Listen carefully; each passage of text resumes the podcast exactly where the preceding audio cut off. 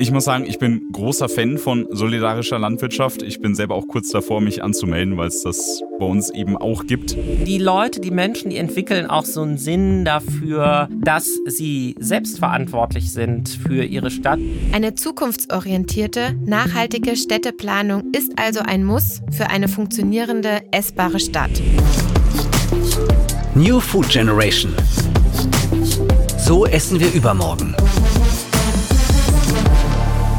Hey, ich bin Mori. Und ich bin Patricia. Gemeinsam finden wir für euch raus, was nicht heute, nicht morgen, sondern übermorgen auf den Tisch kommt. Heute. Die essbaren Städte von übermorgen. Können Stadtäcker, Hochbeete und grüne Dächer die Ernährung der Weltbevölkerung sichern? Essbare Verpackung, Esspapier, essbares Geschirr – das kennt man schon, aber habt ihr schon mal was von essbaren Städten gehört?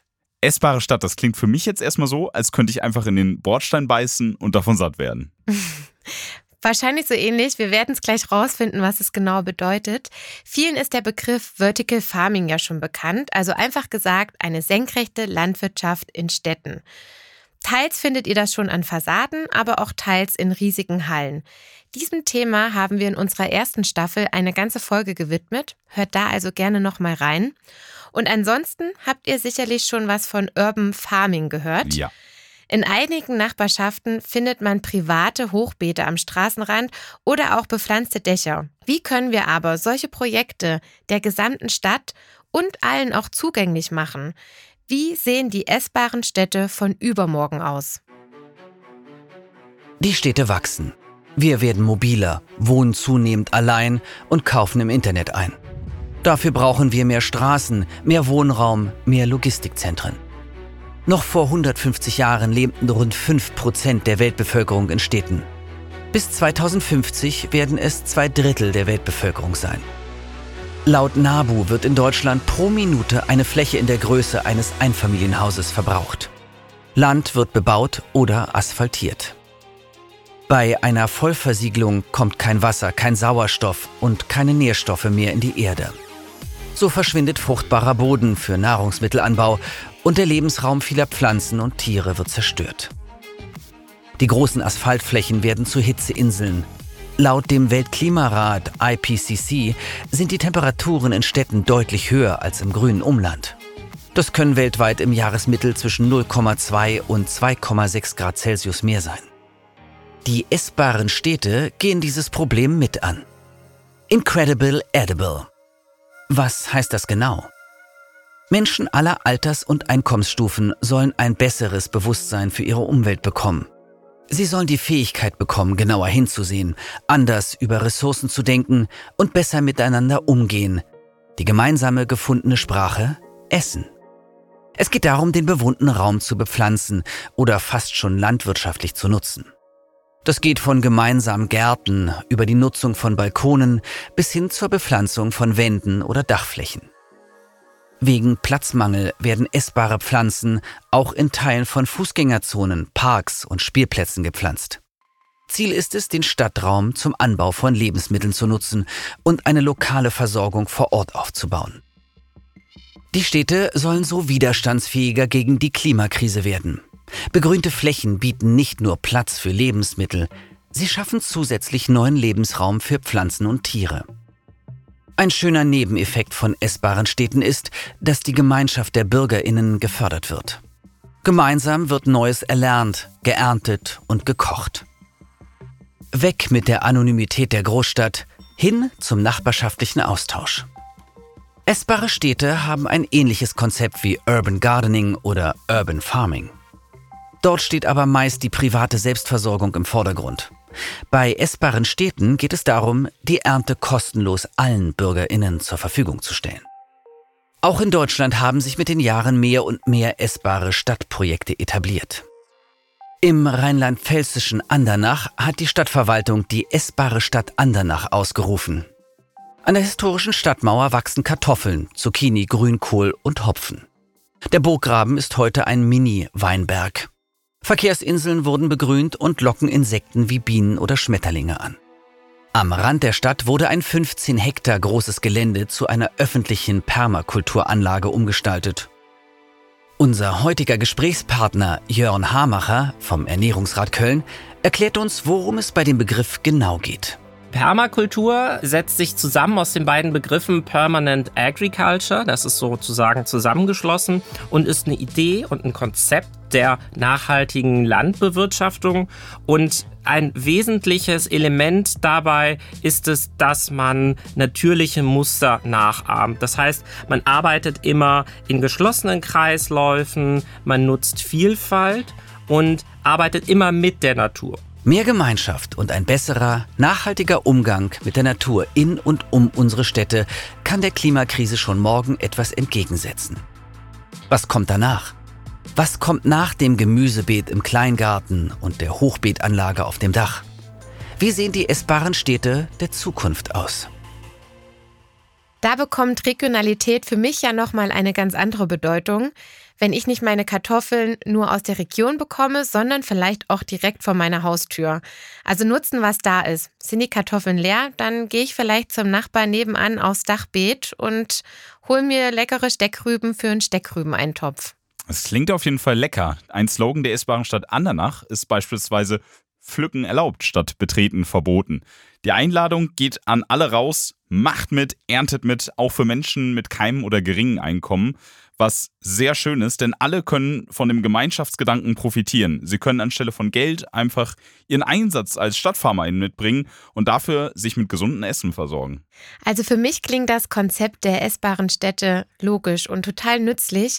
Einfach den Raum nutzen, der da ist und effektiv und nachhaltig bepflanzen. Und wenn wir gerade bei essbaren Städten ja auch sind, kommen wir auch zu unserem heutigen Gast. Das ist nämlich Jörn Haarmacher, Mitglied vom Ernährungsrat Köln. Hi Jörn, schön, dass du heute bei uns bist. Ja, hallo, ich freue mich auch dabei sein zu können. Der Ernährungsrat Köln ist ein zivilgesellschaftlicher Verein.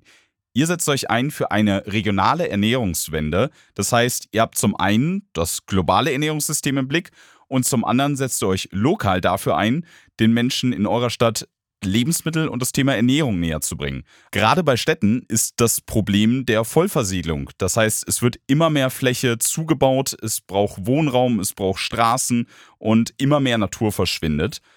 Wie kommt ihr hier mit essbaren Städten ins Spiel, Jörn? Und wie setzt ihr euch für die Rettung von Ökosystemen für eine nachhaltige Zukunft ein? Wir setzen uns dafür ein, dass Lebensmittel, vor allen Dingen aber auch Blühpflanzen, also Lebensgrundlage für Insekten, für andere Kleintiere in den Städten weiter ähm, ausgebaut werden, dass landwirtschaftlich produziert wird, dass viel mehr Grün in den Städten ist. Wenn wir uns die Städte von heute vorstellen, dann müssen wir da ein Bild einfach haben, wie sozusagen mit einem grünen Pinsel drüber gegangen ist und einfach wesentlich mehr begrünt hat und natürlich auch, was das Thema Versiegelung angeht, stärker entsiegelt, aber auch teilweise versiegelte Flächen wieder anders nutzt über verschiedene Systeme, hier auch über Hochbeete oder Hydroponik, Aquaponikanlagen Nahrungsmittel anbauen zu können. Was jetzt Hydroponik und Aquaponik genau ist, darauf kommen wir später noch zu sprechen. Ich persönlich mag ja das Bild vom grünen Pinsel, mit dem wir über die Städte gehen und für eine gesündere Stadt von übermorgen sorgen. Aber wie nachhaltig ist dieses Prinzip von einer essbaren Stadt denn wirklich? Ja, Thema Nachhaltigkeit ist natürlich der Schwerpunkt, worunter sich alles subsumiert bei der essbaren Stadt. Im Sinne eben einer Permakultur ist ja die Idee dieser Stadt, dass wir in einem langfristig selbsttragenden System, in einem System sind, wo wir eben die Erde und die Grundlagen für den Anbau von Lebensmitteln in der Stadt nicht ausbeuten, sondern vor Ort haben. Und ich möchte vielleicht erst einmal sagen, was gibt es alles für Möglichkeiten, wo die essbare Stadt denn stattfinden kann? Natürlich, klar, klassische Landwirtschaft, die wir ja in vielen Städten haben und auch an den Stadträndern. Es sind aber natürlich auch Wälder, städtische Wälder, städtisches Grün. Es kann solche Waldgärten auch betreffen ähm, oder auch Agroforstsysteme, wo auf verschiedenen Ebenen ein sogenannter Speisewald entsteht. Historische Park- und Gartenanlagen, Schulgärten sind auch aus unserer Sicht ganz wichtig. Klein- und Gemeinschaftsgärten. Gerade die Kleingärten sind schon sehr, sehr lange ein sehr wichtiger Teil der Eigenversorgung. Der Gedanke der Gemeinschaft finde ich hier richtig schön und Ich sollten wir auch. nochmal hervorheben. Momentan ist ja schon so, wir kaufen unsere Lebensmittel gleich um die Ecke, meist alleine ein und wir kriegen auch alles, was wir momentan noch möchten. Und der regionale Anbau würde uns dann zwar einschränken, aber man nutzt dann das, was halt gerade da ist. Und jetzt da auf Deutschland betrachtet, gehen wir dann vielleicht eher auf Apfelkuchen statt Banana Bread. Aber gerade in Großstädten, ich lebe ja zurzeit in Frankfurt, da sind viele Straßen, mehrspurige Straßen und wir sehen ja viel Smog und Abgase.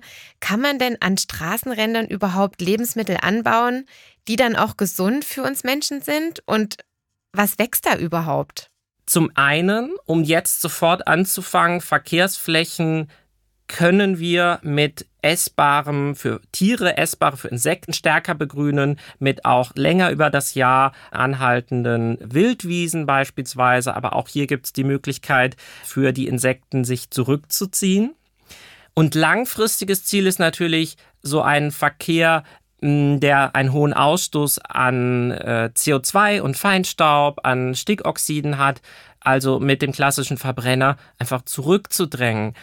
Also in dem Sinne ist so eine essbare Stadt auch ein Katalysator für die Verkehrswende in der Stadt. Wir brauchen hier andere Verkehrssysteme, andere Möglichkeiten, sich fortzubewegen und da gibt es alles ja eigentlich schon. Sind es Lastenräder, sind es Fahrräder, ist es eben die E-Mobilität, ist es einfach ein stärkerer Ausbau des ÖPNVs. Und dann haben wir auch die Probleme mit Verunreinigungen an dem essbaren Obst und Gemüse in der Stadt nicht mehr. Auch hier sehen wir es wieder. Es ist nicht alles schwarz oder weiß, es hängt alles miteinander zusammen. Eine zukunftsorientierte, nachhaltige Städteplanung ist also ein Muss für eine funktionierende, essbare Stadt. Angenommen, die Ernährungswende klappt und die essbaren Städte versorgen die Bewohnerinnen, also uns alle, von übermorgen.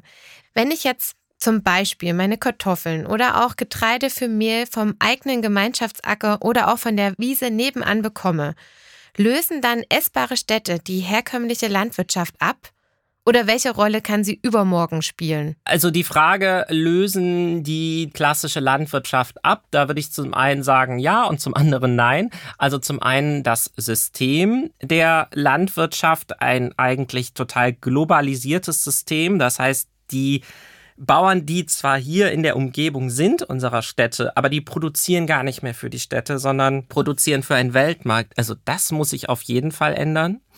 Und eine Möglichkeit dafür, das ist eben die sogenannte solidarische Landwirtschaft. Das heißt, es ist etwas ähnlich wie eine Genossenschaft. Viele verschiedene AnteilseignerInnen, nämlich die Menschen, die in der Stadt oder drumherum wohnen, sind eben Teil dieser Landwirtschaft und garantieren dem Landwirt auch, dass sie die Ernte abnehmen.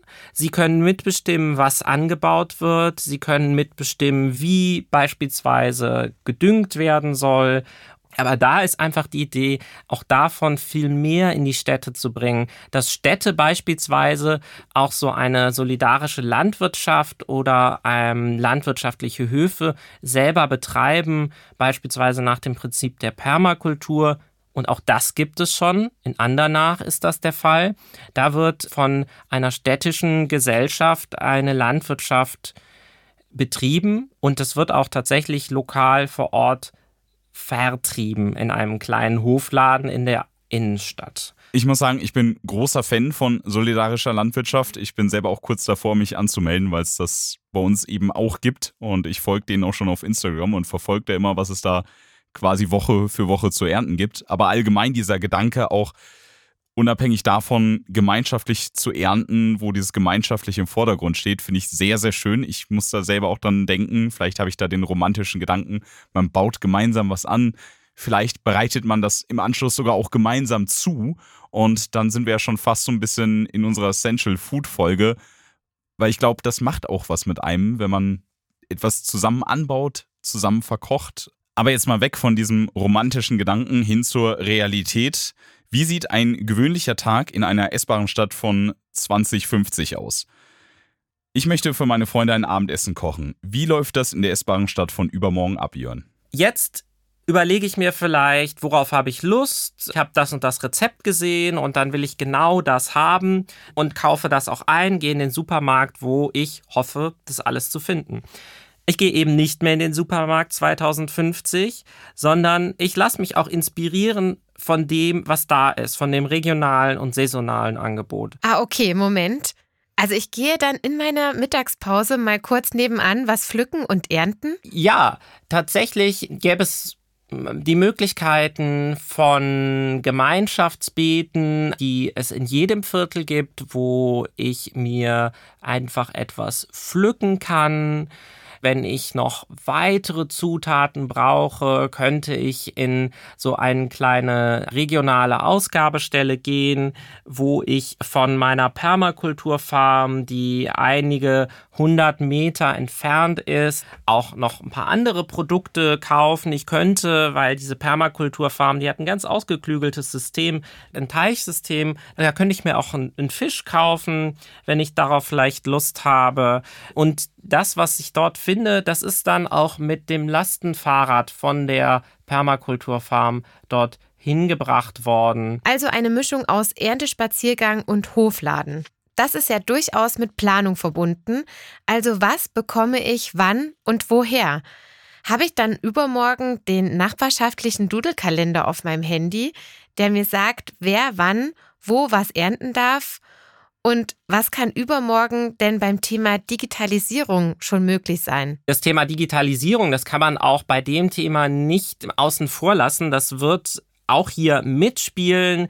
Ich glaube, ein Doodle-Kalender für die gesamte Stadt ist ziemlich schwierig einzurichten.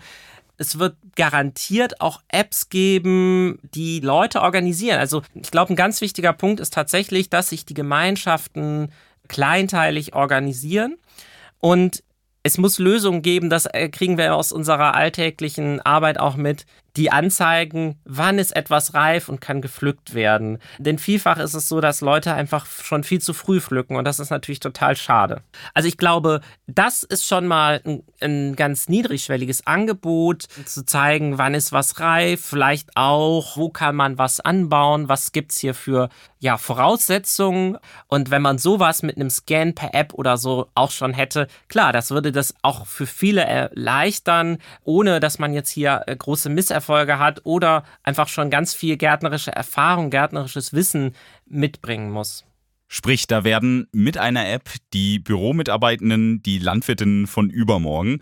Finde ich sehr, sehr spannend. Erinnert mich an eine App, die ich jetzt schon habe. Mundraub nennt sich die. Und da kann man zum Beispiel sehen, was reif ist und was in meiner Region wächst. Mache ich zum Beispiel mal ganz gerne bei uns. Da ziehe ich durch den Park und habe tatsächlich letztes Jahr jede Menge Äpfel dadurch gepflückt und daraus Apfelwein hergestellt. Aber das kann man ja noch weiterdenken. Beispielsweise, ja, wie man jetzt Carsharing hat, wo man sehen kann, okay, wo steht was, äh, wie ist vielleicht auch der Stand von den Obstbäumen etc. Oder mit dem äh, gemeinsamen Farm, wer muss hier noch irgendwas machen.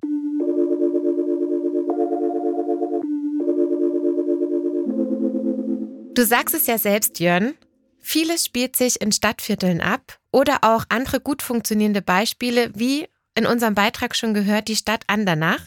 Das ist ja eher eine Kleinstadt. Wie sieht das aber jetzt größer gedacht aus? Was ist mit den Metropolen der Welt? Da ist zum Beispiel Havanna, das ist natürlich ein interessantes Beispiel, weil Havanna aus der Not heraus mit der essbaren Stadt angefangen hat. Havanna hat einfach einen wahnsinnig hohen Selbstversorgungsanteil von ungefähr 90 Prozent. Und das kommt daher, dass mit dem Zerfall der Sowjetunion eine große wirtschaftliche Not in Havanna gab. Es gab auf einmal keinen Treibstoff mehr für nicht nur für die Autos, sondern auch für die landwirtschaftlichen Maschinen. Es gab keinen Kunstdünger mehr. Und so war die BewohnerInnen von Havanna gezwungen, selbstständig innerhalb der Stadt ihre Lebensmittel anzubauen. Und das hat sich wirklich perfektioniert. Es gibt da, und das finde ich auch total toll, beispielsweise in den einzelnen Stadtvierteln immer Regenwurmzuchten, wo Kompost produziert wird. Also das läuft wirklich in sehr lokalen, relativ kleinteiligen Kreisläufen dort vor Ort. Das heißt, das, was da abgefallen ist, kommt auch wieder in die Kompostierung und kommt dann nachträglich wieder auf die Beete, die da tatsächlich ähm, zwischen den Straßen, an den Häusern, auf den Häusern sind. Das klingt auf jeden Fall nach einem perfekten Beispiel für aus der Not eine Tugend machen. Wobei ich sagen muss, von der Regenwurmzucht höre ich jetzt zum ersten Mal. Ich auch.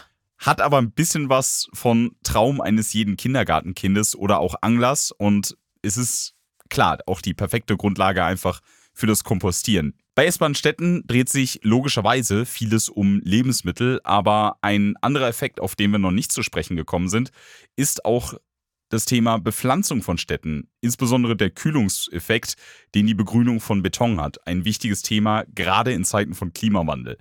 Gibt es auch da eine Stadt, die als positives Beispiel vorangeht? Das ist Paris. Paris hat ein großes kommunales Programm zur Begrünung der Stadt angelegt. Und hier spielt die Kühlung der Stadt eine ganz große Rolle. Aber Paris sagt auch, ein Drittel der genutzten Fläche sollen eben landwirtschaftlich genutzt werden. Auch hier spielen Zugänge wie gemeinschaftliche Flächen, Gemeinschaftsgärten eine große Rolle. Da spielt das Thema Ernährungsbildung, Schulgärten, Kitagärten eine große Rolle aber auch gleichzeitig wirtschaftliche Akteure. So soll jetzt ganz aktuell die größte Dachfarm der Welt auf den Dächern der Messe in Paris entstehen. Woher holen sich denn dann die Pflanzen an solchen ungewöhnlichen Orten wie jetzt Hausdächern, Wegrändern oder sogar teilweise Fassaden die wichtigen Nährstoffe? Am Anfang unseres Gesprächs hast du ja schon mal Aquaponik und Hydroponik erwähnt. Das spielt ja hier wahrscheinlich auch eine große Rolle. Erklär uns doch mal, was man darunter versteht. Beim Thema Hydroponik ist es so, dass hier die Pflanzen in einer Nährstofflösung stehen, also flüssig sozusagen ernährt sind und nicht in der Erde wachsen. Das funktioniert mit äh, einigen Pflanzen ganz gut. Es wird auch in der konventionellen Landwirtschaft teilweise so angewendet. Das ist Paprika, Basilikum, Tomate, eben Salate, Kräuter, viel Blattgemüse. Das funktioniert beispielsweise bei Kartoffeln oder Möhren überhaupt nicht bei solchen Wurzelgemüsen. Es gibt eben auch noch eine Erweiterung und die ist etwas stärker in dem Kreislauf gedacht. Das ist die Aquaponik.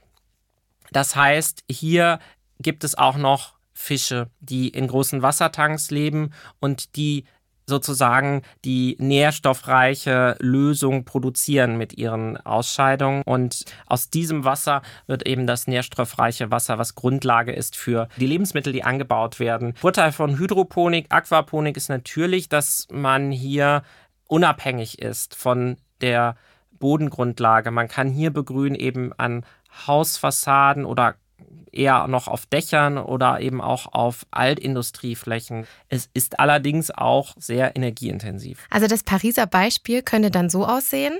Auf dem Messedach wird Salat, Paprika oder auch Basilikum angebaut und versorgt wird dann das Hydroponikbeet vom Aquaponikbecken vom Messehinterhof.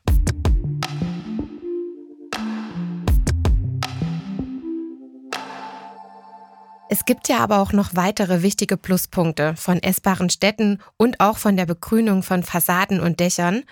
Wir haben es ja eben schon gehört, der Kühlungseffekt, den die neu geschaffenen Grünflächen ja mit sich bringen.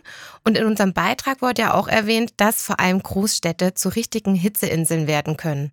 Andersrum speichern auch begrünte Fassaden und Dächer mehr Regenwasser als unbegrünte das tun, was logisch ist, denn da fließt ja das Wasser direkt ab.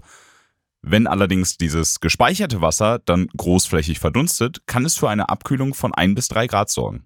Gleichzeitig wärmt die grüne Fassade auch im Winter. Das Fraunhofer Institut hat herausgefunden, dass gerade im Winter der Energieverlust bis zu 50 Prozent reduziert werden kann.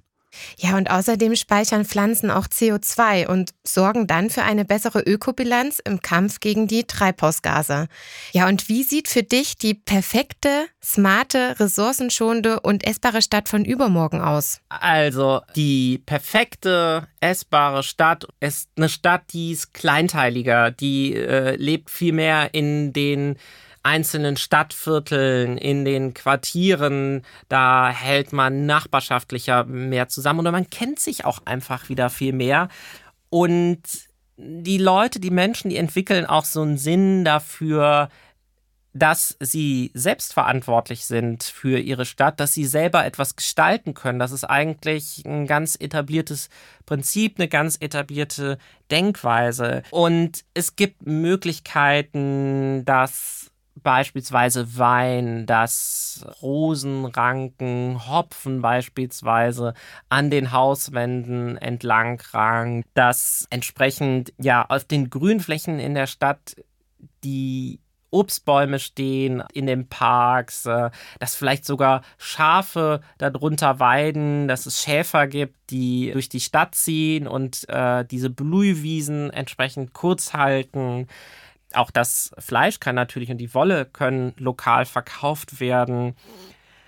Ja, also ich glaube, hier gibt es keine One-Fits-It-All-Lösung, also keine Lösung, die auf jede Stadt passt, außer dass ich vielleicht so weit sagen kann, es muss kleinteiliger werden. Ich wünsche mir auf jeden Fall eine offenere, freundlichere, nachbarschaftlichere Stadt, die wesentlich grüner ist, wo weniger Autos natürlich fahren und sich in gewissen Teilen einfach selber versorgen können. Lässt sich denn mit den essbaren Städten und den Innovationen der urbanen Landwirtschaft die Ernährung der Weltbevölkerung in Zukunft sicherstellen? Klar, das äh, wird passieren und das muss passieren. Und da bin ich eigentlich auch ganz zuversichtlich. Also aus vielen ja, Krisen wurden wirklich ganz ähm, spannende, ganz wunderbare Dinge geboren. Beispiel Havanna. Und ich bin mir ganz sicher, dass die essbaren Städte einen Hauptteil zur Ernährung der Menschheit beitragen werden. Ja, wir sind schon fast am Ende, Jörn. Eine Frage habe ich aber noch an dich. Was können wir denn heute schon tun für ein nachhaltigeres Leben in den essbaren Städten von übermorgen? Ja, zum einen weitermachen damit, was wir machen mit dem Gärtnern in der Stadt, mit dem Gemeinschaftsgarten. Wir merken auch schon, dass wir in so einer Übergangsphase sind, eben dieser Städte von ähm, der industrialisierten Stadt zu eben einer anders organisierten Stadt und Gesellschaft. Und ich glaube, ganz wichtig ist auch nochmal hier zu sagen, jeder Einzelne hat die Möglichkeit, daran mitzuwirken. Und deshalb ist diese essbare Stadt für uns einfach so eine Vision davon, wie kann es aussehen, wo wir leben wollen. Sie ist sozusagen die Vision einmal und sie ist gleichzeitig auch das Werkzeug, in dem wir jetzt einfach schon mal loslegen. Ja, vielen lieben Dank, Jörn, für eure Vision, für das Gespräch. Fassen wir nochmal zusammen. Beim Thema essbare Städte können wir sagen, dass die optimale Lösung für eine bessere Zukunft die Zusammenarbeit von unseren Sinnen ist, unserem gesunden Menschenverstand und als kleines i-Tüpfelchen die ganzen Innovationen und Digitalisierung, die hier auf uns warten. Technik allein reicht nicht. Wir müssen heute schon ein Bewusstsein für unsere Umwelt schaffen, um die Technik von übermorgen gezielt und nachhaltig einsetzen zu können. Außerdem ist es ja auch schön zu hören, dass mit essbaren Städten wir in der Zukunft wieder ein ganz neues Gemeinschaftsgefühl schaffen können. Niemand muss mehr in der Anonymität der Großstadt untergehen und jeder kann sich ja auch einbringen und natürlich die anderen Vorteile wie Kühlungseffekt und CO2-Speicherung. Ich bin auch gerade so richtig motiviert. Also für mich klingen essbare Städte von übermorgen einfach fantastisch. Einmal gemeinsame Arbeit an der Natur, säen, planen, ernten und am Ende gemeinsam kochen, was man denn so gesät und geerntet hat. Ja, und wir können ja auch heute schon anfangen und einfach den essbaren Städten ein bisschen näher kommen. Zum Beispiel kann jeder zu Hause sich sein eigenes Hochbeet anlegen, vorausgesetzt ist natürlich Platz dafür da oder man hat einen Balkon. Eine Anleitung dazu packen wir euch wie immer gerne in die Shownotes. Aber auch ohne Garten oder Balkon könnt ihr heute schon anfangen, euer eigenes Obst und Gemüse anzubauen. Ihr könnt euch beispielsweise einfach ein Stück Acker in eurer Nähe anmieten. Einfach mal in die Suchmaschine eingeben, Acker mieten oder Mietgarten und schon kann es losgehen mit eurer eigenen kleinen Landwirtschaft. Das werde ich gleich direkt mal machen und schauen, was es bei mir so in der Nähe gibt. Schön, dass ihr auch heute wieder mit dabei gewesen seid auf der Suche nach spannenden Innovationen und einem nachhaltigeren Lebensstil in der Zukunft. Wir können zwar nicht hell sehen und wissen ja auch nicht, was das Leben für uns bereithält, aber jeder von uns kann ja auch heute schon einen Beitrag leisten, damit wir alle einer ressourcenschonenden und nachhaltigen Zukunft ein Stückchen näher kommen. Ich bin Patricia. Ich bin Mori. Und das war die letzte Folge der zweiten Staffel von New Food Generation. So essen wir übermorgen. Ein Podcast über die Ernährung der Zukunft von Nestlé.